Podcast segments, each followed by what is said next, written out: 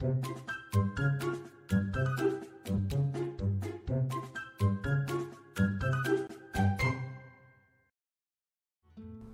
知道我们现在除了 Podcast 还有 YouTube 频道吗？订阅我们的 YouTube 频道，我们不定时会更新最新的资讯哦。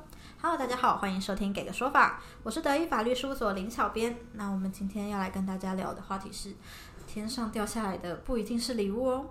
那在我们开始之前，先让我来介绍一下今天的来宾武律师。各位听众，大家好，我是武律师。是武律师，最近真的很常出现在我们给个说法里面。上次才请你聊过关于国民法官，甚至是后面延续关于国民法官的制度缘起。那我们今天要来聊的其实比较严肃一点，我们今天可能要收起一些心态，因为我们今天要讨论的呢是最近发生的新闻案件。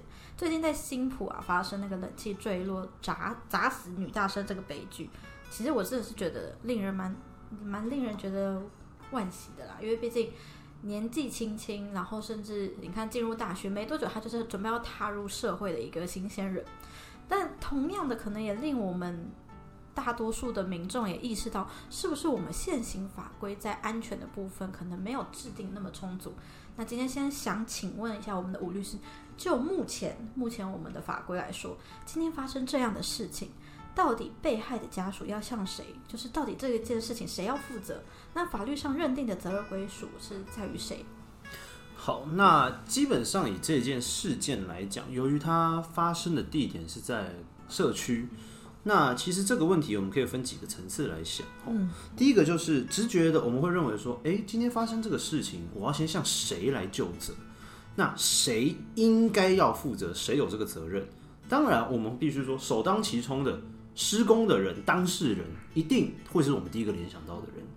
再来，他在哪里施工？那个场域的管理者有没有责任？嗯。再者，这一位施工的人，他是不是自己做呢？还是他有老板呢？嗯。还是他有没有现场有监督者呢？嗯。那监督者要不要负责？老板要不要负责？这些都是我们可以去思考的。对。好，那我们先说第一点。在这个事件里面，其实以那个社区来讲，它是一个我们会说叫公寓大厦社区的住宅。那既然是社区，相信很多听众朋友本身应该也是住在我们的公寓大厦里面哈。那社区通常会有一个东西叫做管理委员会，嗯，那管理委员会顾名思义，它就会有它的规章，那来做社区的管理。是。那在这个新闻里面，其实，在整起事件发生之后，其实有人去问公务局，那。以公务局来说，社区规约这个东西，其实依照公寓大厦管理条例，那这个东西是社区自己借由每个区分所有权人，也就是社区的住户，那在区分所有权人会议的决议之后，其实对于我们的社区的使用方式规范，它可以做一些的自己的定制。也就是说，今天社区既然是由各住户所组成，那理所当然会有一些比较像我们所讲自治规范的这种感觉。也就是说。自己的规则自己定，大家可以认同，大家可以遵守，那就没有问题。嗯，举例像什么？像一般社区里面很常会有我们认为说，像公共区域，尤其像停车场，嗯，那哪个停车位应该由谁来来来做使用？哪个东西，哪个公共设施应该要怎么去划分？很长就会是我们所说区分所有权会议决议里面来做规范的。那在这个案件里面，其实，在这个社区它的规约里面有明定有明文规定说，冷气机不得架设于大楼的外墙。可是它有一个但书，在内凹的花台里面是可以做装设的。所以这件案件其实我们第一个就要来思考问题点是：哎，这个社区有这样的规范。那今天这个屋主在装设这台冷气的时候，是不是符合这个规范？嗯，如果他不符合规范，那既然违规，那势必他有他应负的责任。对，如果他的他的作为是合乎规定的，那到底为什么冷气机会掉下来？是施工不慎呢，还是冷气机本身的装置有问题呢？还是有没有其他的外在因素？这些都是我们可以去考量。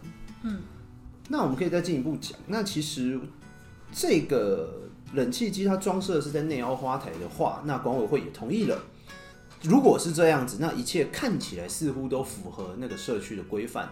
那也因此，既然他们有违规，那本身公务局那边公寓大厦管理科他们是没办法做裁罚的。嗯。那再者，我们就要来说到，哎，今天冷气室外机主机的挂放到底哪些地方是可以安装的？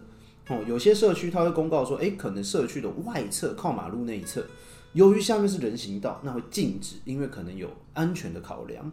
那也像是可能有些听众朋友之前可能会看到一些新闻，像是可能台风天的时候啦，或者是暴雨的时候，可能有些瓷砖砸落的这种一些新闻哈，那就跟这个比较类似。那社区的部分我们讲完了，接着我们来讲到施工的部分。施工的部分，因为是工人在做施工，也就是这一件新闻里面被被地检署有传唤的那位冷气装修人员。那他的施工不慎，我们可以分成几种几种因素来做探讨。第一个是他在施工过程中，我们都知道嘛，你冷气装设一定会有它相关的，不管是执照、职业资格，又或者是一些冷气装设它的既定流程。第一个，他有没有可以施工的这个执照？嗯，他有施工资格？第二个，如果它是专业项目的话，你符不符合安装它的资格？嗯，你有没有专门安装的这个能力？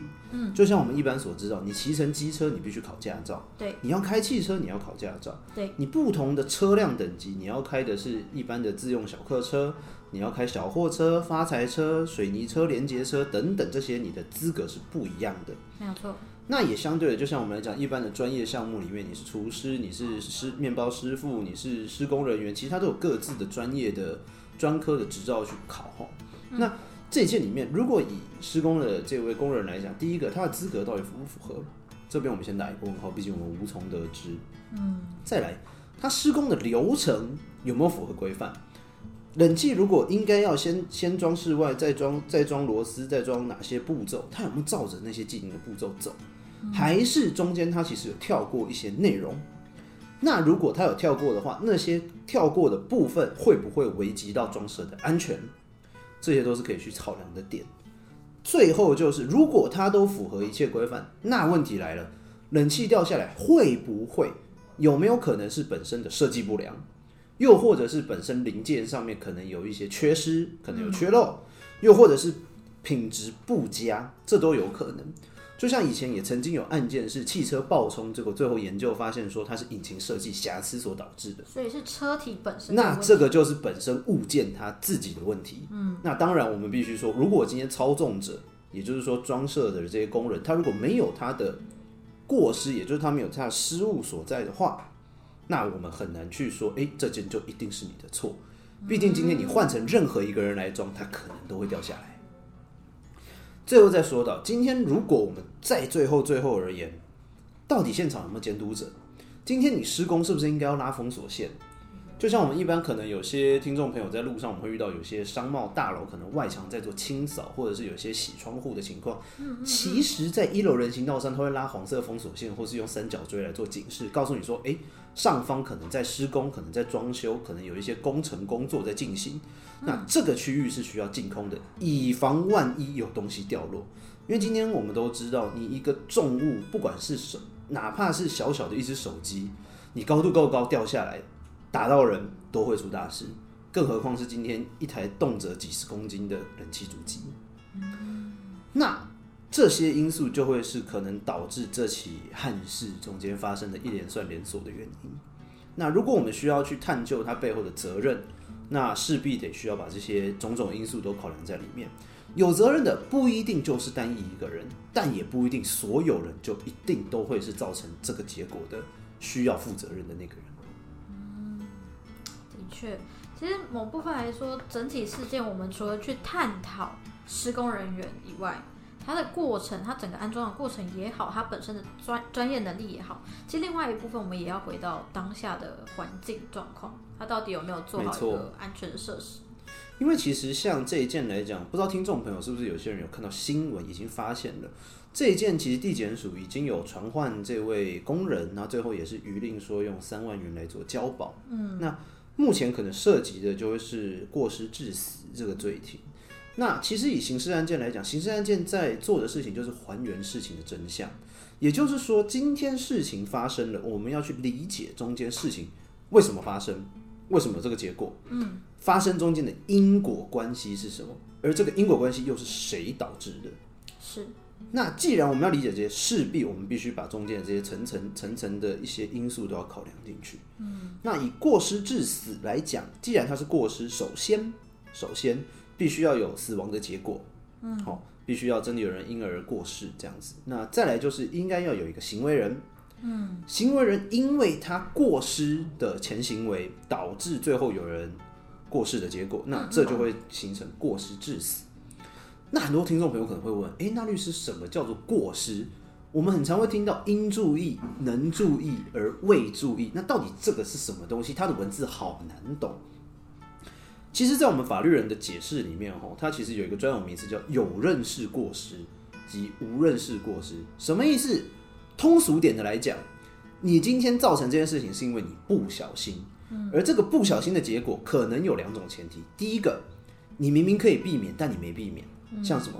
诶，我明明知道我今天使用危险物品应该要小心，但我觉得，诶，我不小心没有好好遵守规定。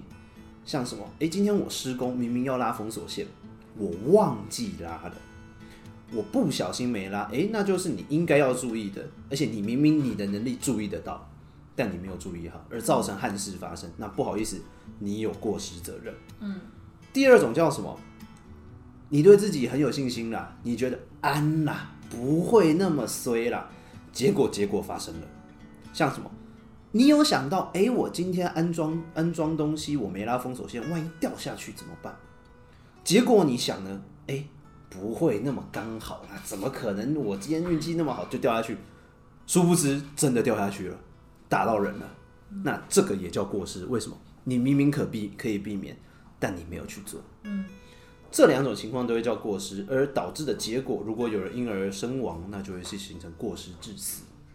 所以在这起案件里面，最关键的关键点在于工人到底有没有过失。那这个会会形成说，我们就会讲到，其实，在这种案件里面，最重要的就是证据，也就是说，减掉目前他们在做的事情就是搜证。那要从客观证据上去解读，说，诶，今天我要从这边来看，到底他有没有符合规范，有没有符合过失，到底他有没有因为不小心的事情而导致这一起憾事的发生。嗯的确，哎，题外话想问问，就是吴律师，我们刚刚都在讲的是施工人员本身。我好奇的是，因为这个施工人员他应该是有老板的，等于他们是有公司的。那这个情况下，公司这边也要受罚，雇主也要受罚吗？其实这边来讲，以施工单纯以施工的情况来讲，哦，其实我们我们国家的规范其实主要分成三种，嗯，这边我就大概讲一下。哦第一种就是我们所说的刑事责任，也就是像现在的你过失致死，涉犯的是刑法。再来一种叫做民事责任，也就是赔偿的问题。哦，你侵害到别人的权利，你赔偿、赔钱、道歉这些的都算是民事。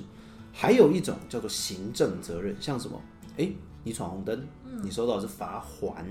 嗯，你过马路，哦，你没有礼让行人，也是罚还。